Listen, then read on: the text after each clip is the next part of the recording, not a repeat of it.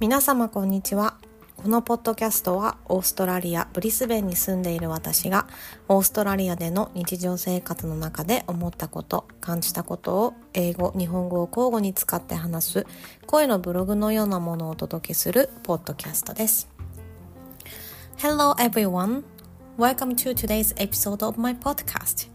This podcast is about my daily life in Brisbane, Australia as a native Japanese speaking learner of English.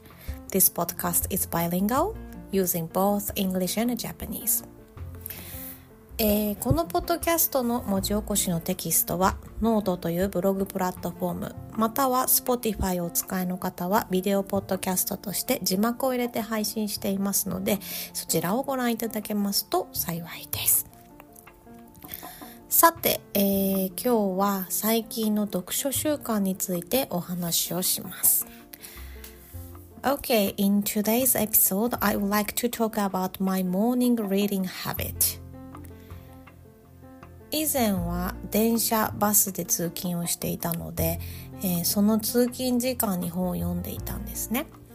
まあ、ざっくり1時間ぐらいは読書時間が確保できていたと思います。I used to commute to work by bus or train, so I had time for reading while commuting. So I was able to read one hour a day at least. ただ最近車通勤に変えたのでうんやっぱり読書する時間が確保できなくなってしまいました。車通勤の方が、うん、通勤時間は短いんですが早く着いたところで、えー、私は読書以外のことをしてしまうんですよね、まあ、家事とか家事とか家事です。However, I changed my commuting style to car rather than public transportation, so it was difficult for me to maintain my reading time. I mean, although my commuting time became shorter, I would do some extra tasks such as house chores and so on. えそこで最近は朝一で本を読むようにしています。So I decided to read immediately after waking up. もう朝一の理由はすごくシンプルで言い訳できないようにするためです。The reason is quite simple. I do not give any opportunity to make excuses for myself. これは以前知り合いのおじさんにいただいたアドバイスなんですよ。何でもね、やりたいことややった方がいいなって思うことは朝一でやりなさいって言われたんです。This is advice from someone who has experience of life. He said, If I want something extra or something I think it would be better to do, you should do at the very beginning of the day. まあ、例えば英語学習したいなってふわっと思っているとするじゃないですか。まあ、でも英語の勉強って ていう予定をね、えー、仕事終わりや午後に入れてしまうとあ今日残業になっちゃったからできないやとか今日は疲れたからやめようとかまあいろいろ言い訳しちゃってやらなくなってしまうよとのことだったんですよね。For example, when you like to study and learn English, however, if you put plan in the afternoon or after you finish working, you could say, I can't study English as I need to stay at work to complete the task. Or, I am exhausted today, so I'm deserve to take a rest. Yeah, you can make excuses as much as you can and end up not starting the things you wanted to do. In this case, studying English. もうこれ確かにそうだなと思ってね。I think it does make sense. うん自分のモチベーションそのものをね保つこともすごく大事だなって思うんですが、まあ、外部の力例えば残業とかによって、まあ、自分がやりたいことができなくなる時ってあるじゃないですか。Of course, when you start something new, keeping your motivation itself is important. However, something beyond your control makes you not have enough time or energy to do it. あもう私はね言い訳してやらなくなっちゃう人間なんでなるべくやった方がいいなって分かっていることは朝一にするようにしています掃除でも英語でも読書でもね I am the type of person who makes excuses and avoids things I should put effort into. So, in order to deal with my personality, I try to get something good done at the very beginning of the day. This is not only reading, but also studying English or cleaning as well. 朝一にやると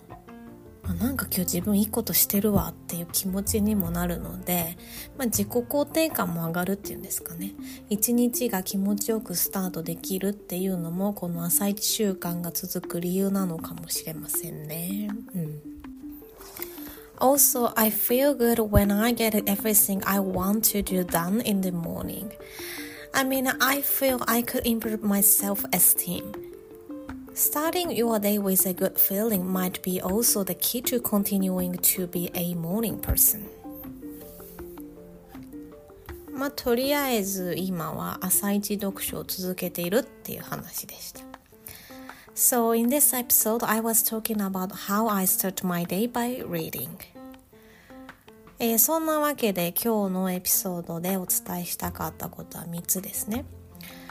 So, the things I wanted to talk about are covered in three. 1つ目、朝一読書をしています。ということ。I start my day by reading. 2つ目、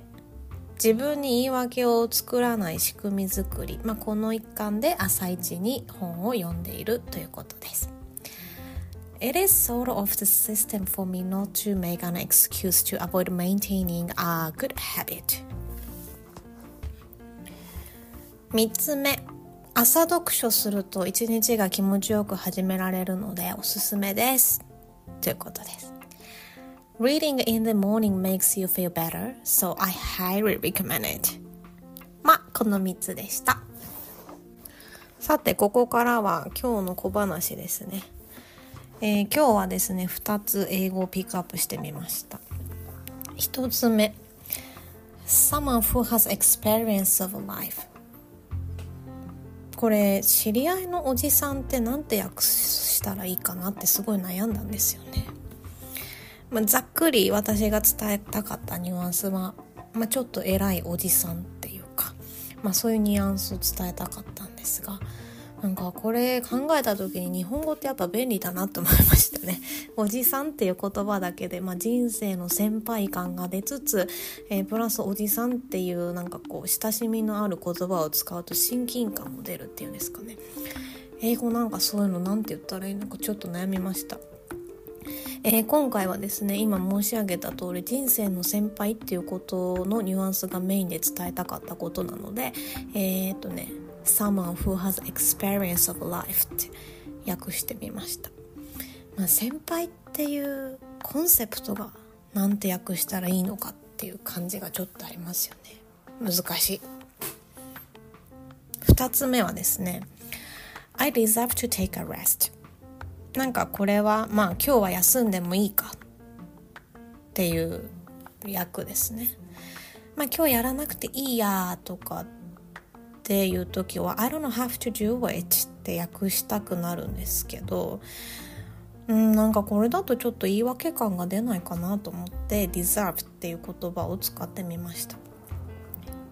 まあ、deserve っていう言葉自体に言い訳のニュアンスが出るわけではないんですが、うん、なんとなく「え私今日頑張ったもんだから休んでもいいんじゃない?」みたいな自分で自分に許可を出すようなニュアンスが入るかなと思って deserve にしてみたんですよね。うん皆さんだったらどうやって訳しますか？もし何かこうしたらいいよみたいな、えアドバイスがありましたらぜひ教えていただけましたら嬉しいです。ということで今日も最後まで聞いてくださってありがとうございました。えー、どなたかのご参考になるか、このエピソードを楽しんでいただけていたらとても嬉しいです。That's all for today. Thank you very much for listening to this episode and I hope you enjoyed today's episode. えー、また、えー、このポッドキャストエピソードを気に入っていただけましたら、いいねボタンやコメントなど残していただけますと幸いです。更新の励みになっております。If you enjoy this podcast, I would be more than happy for you to tap the like button or give me a good rating as the feedback motivates me a lot. まあそんなわけで今日という一日が皆様にとって素敵な一日になりますようにまた次回のエピソードでお会いしましょう。Okay, so have a fantastic day everyone and I will see you in the next episode.